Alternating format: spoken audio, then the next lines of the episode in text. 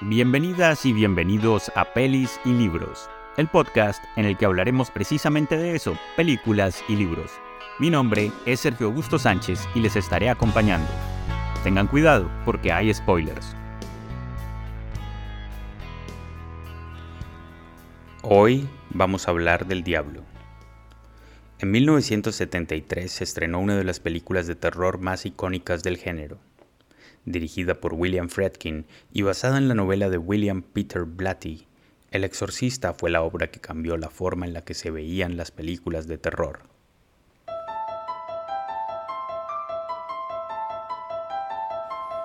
Quienes crecimos en un ambiente religioso y para más señas católico, sabemos del diablo, porque el diablo es la mejor excusa para todas las barbaridades de las que es capaz un ser humano. El diablo es el que deja ciegos a los que juegan mucho con sus cuerpos en la intimidad. Satanás se esconde en la oscuridad para atormentar a los hijos del pecado. Lucifer es el padre de todas las mentiras. El diablo espera en el infierno a todos los niños traviesos. Y el diablo es entonces el gran protagonista del exorcista, el diablo como la personificación del mal, el diablo capaz de asesinar a personajes secundarios e inocentes, de acabar con curas que estén en medio de una crisis de fe o de poseer a niñas indefensas, hijas de madres solteras. Como película icónica que se respete, mucho se rumora de los momentos previos y durante la realización de la película en la que hubo muertes dentro del equipo y un set de grabación se incendió sin razón aparente.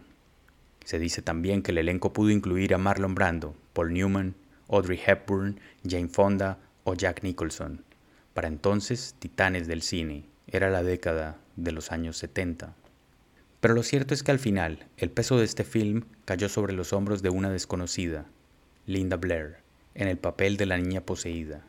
Ellen Burstyn, la eterna nominada a los premios Oscar en el papel de la actriz que tiene una hija poseída por el demonio, Max von Sydow, ese actor sueco que interpretó a un caballero melancólico en la película de Bergman El séptimo sello, y Jason Miller, un actor de teatro desconocido para el papel del padre Demian Carras. Ahora bien, antes de iniciar el relato, sugiero que se encomienden a los santos mártires o se protejan con la señal de la cruz. Con ustedes, el exorcista.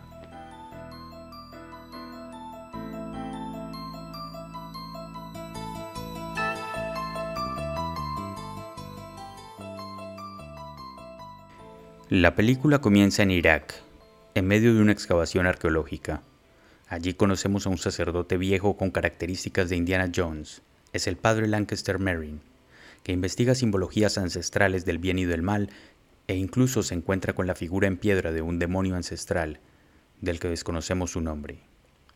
Luego, por obra y gracia de la magia del cine, estamos en Georgetown, donde se graba una película dirigida por Burke Dennings, que trata sobre estudiantes que se rebelan contra el sistema de los Estados Unidos.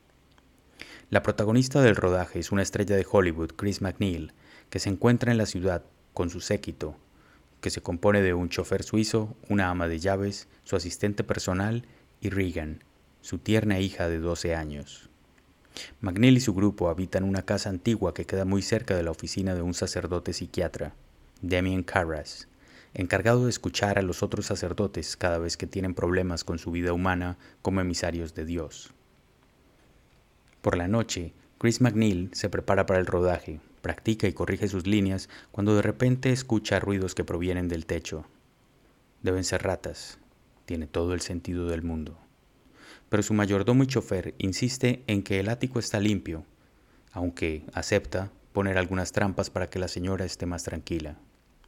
Hasta ahí todo bien. Un ambiente calmado en el que todo habrá de trastocarse cuando en la ecuación aparezca el diablo. La vida transcurre tranquila en Georgetown. El rodaje de la película continúa. Por parte de las McNeil, sabemos que la pequeña Regan ha estado jugando a la tabla Ouija, porque claro, los niños siempre necesitan de algo para divertirse.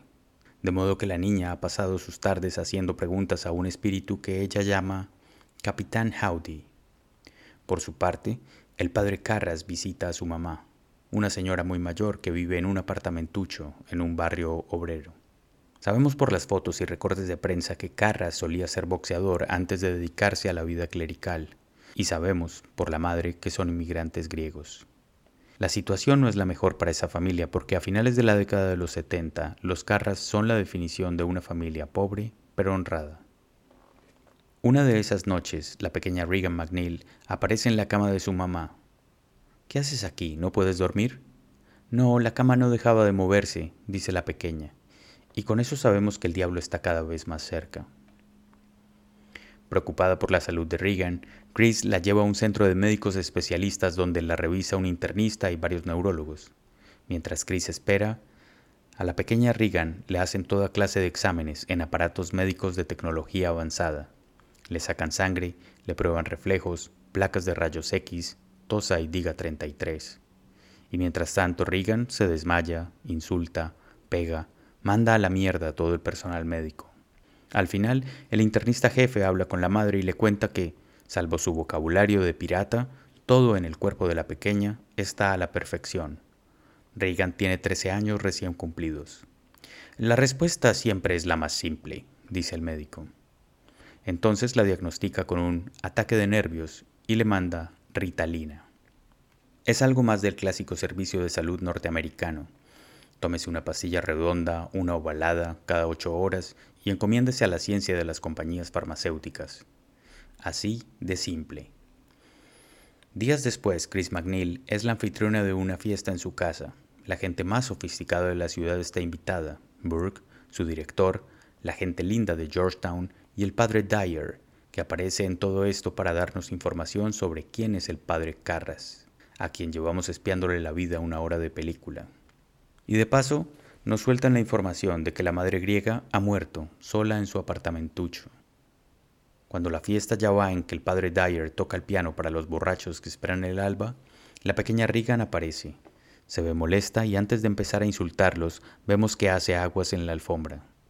Oh, disculpen ustedes, ha estado enferma, dice Chris, mientras la retira del lugar para llevarla de vuelta a su habitación. Se acaba la fiesta y en ese mismo momento Regan grita pidiendo ayuda y la madre ve con sus ojos que la cama se mueve y que se mueve en serio. Chris McNeil, desesperada, lleva de nuevo a su hija al centro médico. El internista, el mismo de la respuesta acertada siempre es la más simple, somete a Regan a más pruebas. Radiografías de cráneo con contraste, terapia electroconvulsiva y nada. Ese cerebro no muestra ninguna señal de daño en el lóbulo temporal o frontal. Yo no iría todavía donde un psiquiatra, señora, le dicen a la pobre Chris.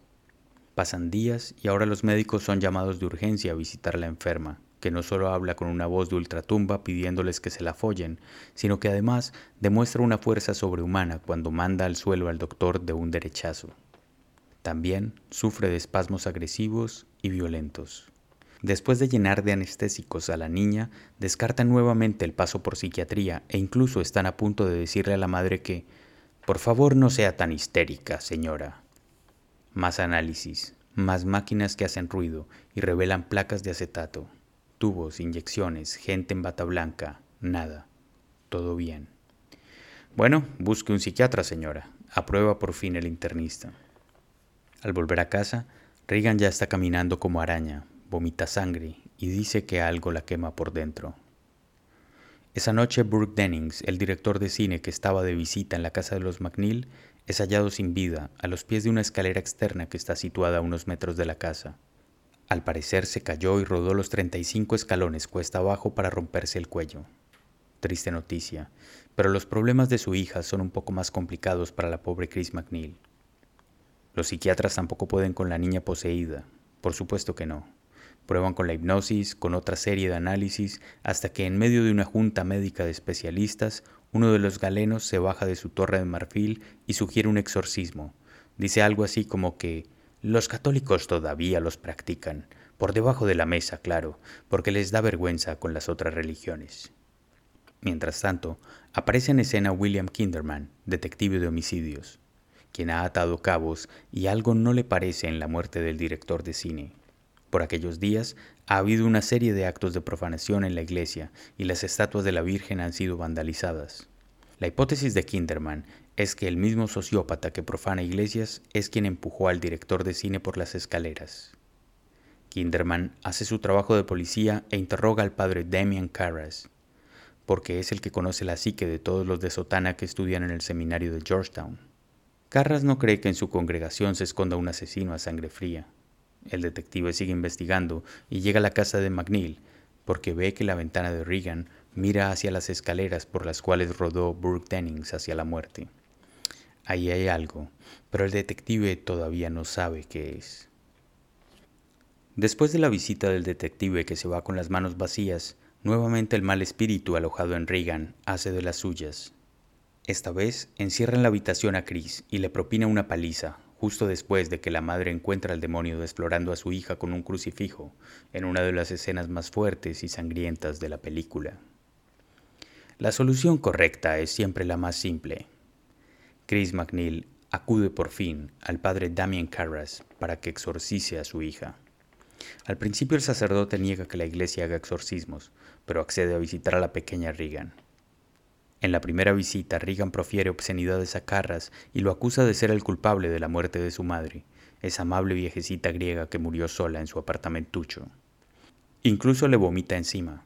Sin embargo, Carras no está tan seguro de que se trate de una posesión satánica, aunque Regan se lo haya dicho con todas sus letras, que está poseída por el diablo.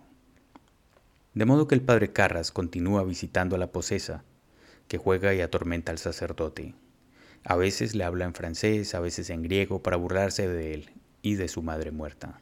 Mueve objetos como por arte de magia y parece quemarse al contacto con el agua bendita. Carras sustenta su caso ante el obispo, quien lo autoriza a realizar un exorcismo. Eso sí, para que la cosa funcione, debe dejarse guiar por un sacerdote más experimentado. Y por supuesto, no hay nadie mejor que Lancaster Merrin, el sacerdote Indiana Jones que vimos al principio de la película. Ambos sacerdotes se preparan entonces para una batalla final, la eterna batalla entre el bien y el mal.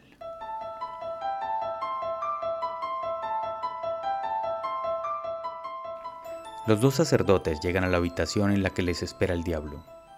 Regan, la dulce niña que conocimos al inicio, ya no parece existir más. Su cara y sus ojos son completamente distintos, se le ve deforme y en un pésimo estado de salud. Pero el diablo en ella continúa activo y vital. Así que recibe a los sacerdotes con toda clase de insultos y burlas. Los atormenta con todo lo que sabe de sus vidas personales. The power of Christ compels you. The power of Christ compels you. The power of Christ compels you. Pero el poder de Cristo parece no obligar demasiado al demonio que habita a la niña. En un momento dado, da un giro de 360 grados a su cabeza, logrando con ello no solo el terror de los sacerdotes, sino uno de los momentos más memorables del cine de los últimos 50 años.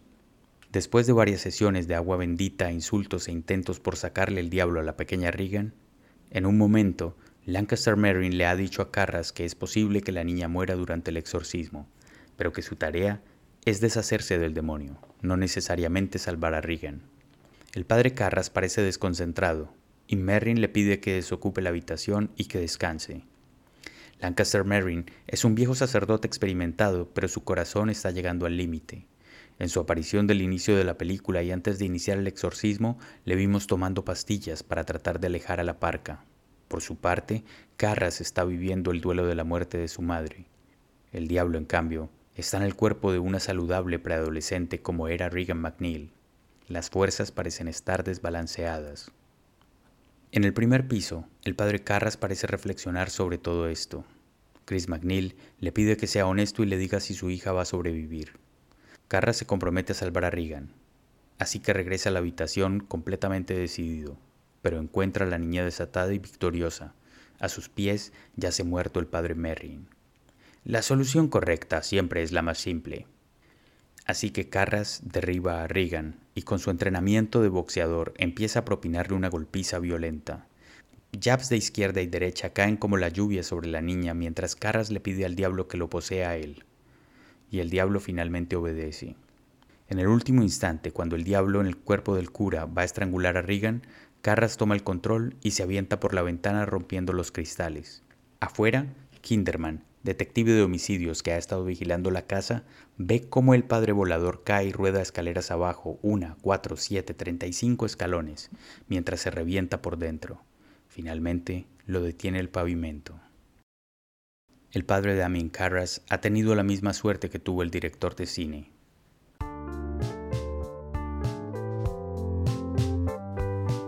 En la última secuencia, vemos cómo las McNeil dejan la casa para volver a California. El padre Dyer alcanza a despedirlas. Regan se ve mejor, aunque su rostro todavía tiene marcas de la posesión demoníaca y de la paliza del difunto padre Carras. Y así termina la historia.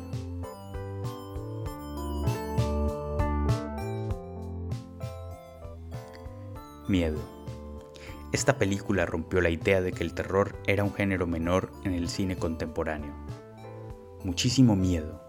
Esta película de 1973 puso de moda al diablo. Sin hacer un uso excesivo del gore, acudiendo a medidas contenidas de sangre y vómito, a símbolos pequeños pero potentes, los monstruos debajo de la cama, la adolescencia femenina que se inaugura con la sangre, las articulaciones dislocadas y el cuerpo como como esa casa de un alma impotente frente a los malos espíritus. El exorcista puso a los espectadores en una situación de vulnerabilidad al mostrarles algo que no sabían o que no recordaban, la posibilidad de que el demonio posea a un ser humano.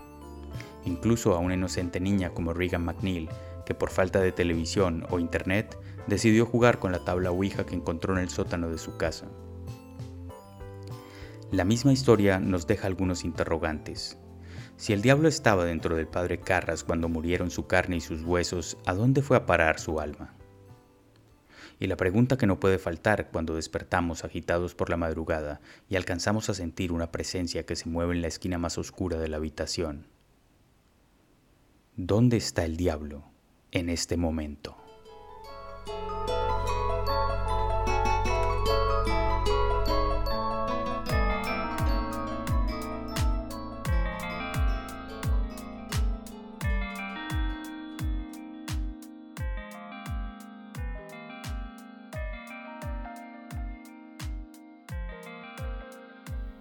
Pelis y Libros es un podcast de Sergio Augusto Sánchez en la producción y la locución.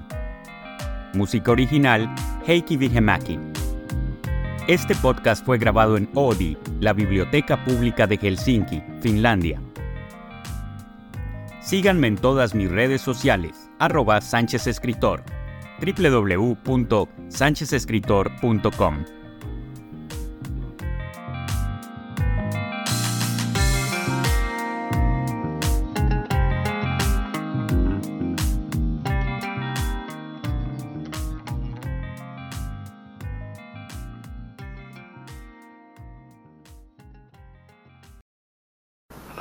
excellent day for an exorcism.